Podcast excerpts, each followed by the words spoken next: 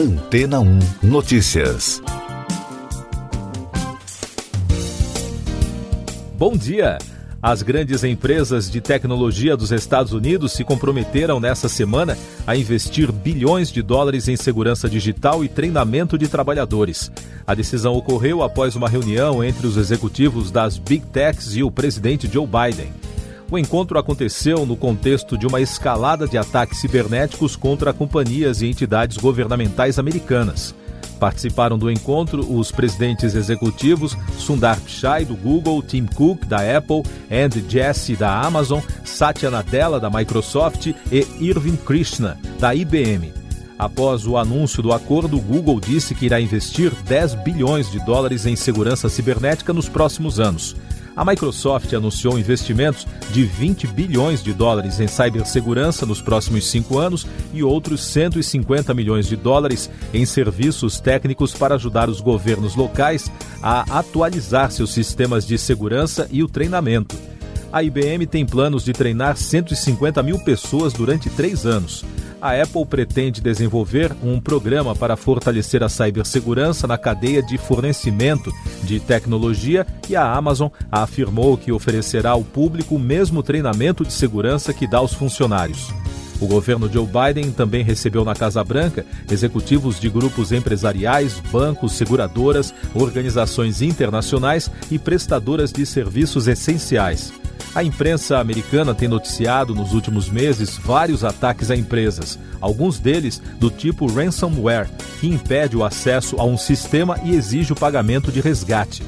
No final do ano passado, um grande ataque afetou os servidores de correio eletrônico da Microsoft e o programa Orion, da SolarWinds, responsável por administrar e monitorar as redes de computadores de grandes empresas e do governo, o que expôs a importância da segurança de infraestrutura-chave dos Estados Unidos.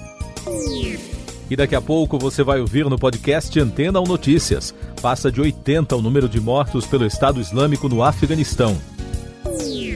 Pfizer e BioNTech assinam um acordo com Eurofarma para a produção de vacina contra a Covid. Taxa extra na conta de luz deve aumentar, diz Guedes. Já passa de 80 o número de mortos nos dois ataques suicidas nas proximidades do aeroporto de Cabul, capital do Afeganistão, na quinta-feira. O ataque foi reivindicado pelo grupo ISIS-K, ou Estado Islâmico K, que é o braço afegão do Estado Islâmico. O Departamento de Defesa dos Estados Unidos confirmou que 13 militares americanos estão entre as vítimas. As farmacêuticas Pfizer e BioNTech assinaram uma carta de intenção com a brasileira Eurofarma para a fabricação nacional da vacina contra a Covid-19 e distribuição na América Latina. A fabricação das doses terá início em 2022. Segundo projeção das fabricantes, a produção anual deverá exceder 100 milhões de doses. O ministro da Economia, Paulo Guedes, afirmou em audiência no Senado na quinta-feira que a taxa extra na conta de luz deverá aumentar mais uma vez em razão da crise. A expectativa é que a bandeira na cor vermelha deverá ser reajustada na semana que vem, em reunião da Agência Nacional de Energia Elétrica.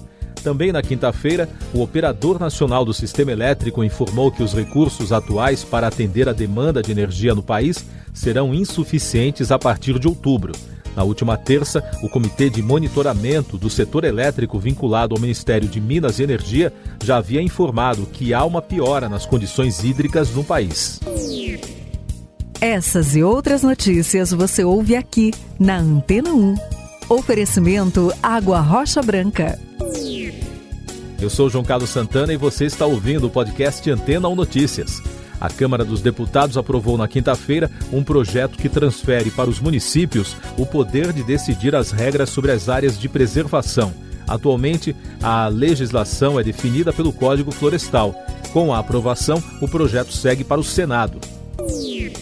Mais destaques nacionais: a segunda turma do Supremo Tribunal Federal marcou para a próxima terça-feira, dia 31, o julgamento do recurso do Ministério Público do Rio de Janeiro, que avalia o foro privilegiado do senador Flávio Bolsonaro nas investigações das rachadinhas na Alerj, a Assembleia Legislativa do Rio. A data foi definida pelo novo presidente do colegiado, ministro Nunes Marques, e o relator é o ministro Gilmar Mendes. Outros destaques sobre a crise hídrica no país: a Prefeitura de Cascavel, no oeste paranaense, decretou na quinta-feira a situação de emergência por causa da estiagem. Com isso, a Prefeitura deve reforçar o atendimento às pessoas afetadas pela seca e buscar auxílio do governo do Paraná. No interior de São Paulo, a cidade de Araçoiaba da Serra, que já adotou o rodízio no abastecimento, está usando água de uma pedreira desativada em Salto de Pirapora para amenizar os problemas do baixo nível dos reservatórios que abastecem 34 mil habitantes do município. Agora, as informações da pandemia no Brasil. A Anvisa, Agência Nacional de Vigilância Sanitária, autorizou a realização de ensaio clínico da vacina contra a Covid-19 da empresa norte-americana HDT Biocorp, em parceria com o Serviço Nacional de Aprendizagem Industrial, o Senai Cimatec, da Bahia, e a empresa Genova Biopharmaceuticals, da Índia. O imunizante é baseado na tecnologia de RNA autoamplificante. Brasil registrou 875 mortes por Covid-19 na quinta-feira e soma agora 577.605 óbitos desde o início da crise. Com isso, a média móvel de mortes é a menor neste ano. Em casos confirmados, o país contabilizou mais de 20 milhões e 600 mil diagnósticos desde o início da pandemia, com mais de 30 mil casos em 24 horas. E o balanço da vacinação contra a doença aponta que a população que está totalmente imunizada contra a Covid está em 27,70%. São mais de 58 milhões e 600 mil doses aplicadas. Na CPI da Covid, o empresário José Ricardo Santana disse em depoimento que não presenciou pedido de vantagem indevida durante um suposto jantar em meio à negociação intermediária de vacinas entre fabricantes e governo. O relator da CPI, senador Renan Calheiros, passou o ex-secretário da Câmara de Regulação de Medicamentos à condição de investigado por suspeitas de crimes. O jantar contou com a presença do policial Luiz Paulo Dominguete e o ex-diretor de logística do Ministério da Saúde, Roberto Dias, que teria pedido um dólar por dose de vacina em uma negociação de 400 milhões de doses. Noticiário Econômico: o Supremo Tribunal Federal rejeitou por oito votos a dois a ação de partidos de oposição e manteve a validade da lei que deu autonomia ao Banco Central. A nova legislação foi aprovada pelo Congresso Nacional em fevereiro e sancionada pelo presidente Jair Bolsonaro. O principal objetivo da lei é blindar o órgão de pressões político-partidárias. Um levantamento da Associação Brasileira de Agências de Viagens, em parceria com o SEBRAE, revelou que seis em cada dez operadoras de turismo no país acreditam em um aumento de faturamento até dezembro. Apenas 14% das empresas projetam uma queda futura na receita. Tecnologia. O Google deve pagar 15 bilhões de dólares para garantir o domínio como mecanismo de busca padrão no Safari, o buscador nos dispositivos da Apple.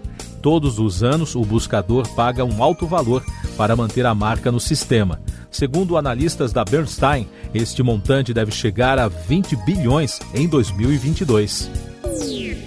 Música: Os Rolling Stones confirmaram a turnê No Filter entre setembro e novembro nos Estados Unidos, com o novo baterista Steve Jordan no lugar de Charlie Watts, que morreu na última terça-feira. A empresa que representa a banda, Concerts West, confirmou que os 13 shows estão mantidos. A primeira apresentação será no dia 26 de setembro em St. Louis. Segundo a imprensa britânica, o grupo sueco ABBA deve apresentar nesta sexta-feira aos fãs, depois de 39 anos, uma nova música.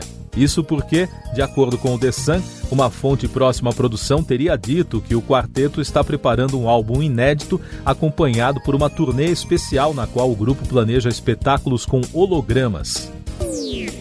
Você confere os últimos destaques do podcast Antena 1 Notícias, edição desta sexta-feira, 27 de agosto, trazendo mais informações sobre o atentado em Cabul. O presidente dos Estados Unidos, Joe Biden, ordenou ataques contra lideranças e instalações do Estado Islâmico após o atentado nos arredores do aeroporto no Afeganistão. Em pronunciamento na quinta-feira na Casa Branca, Biden afirmou que os Estados Unidos não esquecerão nem perdoarão os terroristas. O grupo que assumiu o atentado é o ISIS-K, ou Estado Islâmico K, um grupo terrorista considerado um braço afegão do Estado Islâmico que surgiu na região chamada Khorasan, que fica entre o Afeganistão e o Paquistão em 2015. A facção foi inspirada no Estado Islâmico e no Levante, conhecido como ISIS. Para analistas, o ISIS-K é resultado da ocupação americana após a morte de Osama Bin Laden em 2011. Assim como os Estados Unidos, a OTAN, países europeus e outras organizações humanitárias internacionais, o Ministério das Relações Exteriores do Brasil condenou, nos mais fortes termos, os atentados registrados nas imediações do Aeroporto Internacional Hamid Karzai, em Cabul. O governo brasileiro também pediu respeito aos direitos humanos e acesso de ajuda humanitária. E o portal UOL informou que uma família que havia solicitado o resgate do governo brasileiro para deixar Cabul conseguiu embarcar num voo para a Espanha e de lá seguirá para o país. Uma segunda família brasileira ainda aguarda para ser retirada do local. Siga nossos podcasts em antena1.com.br. Este foi o resumo das notícias que foram ao ar hoje na Antena 1.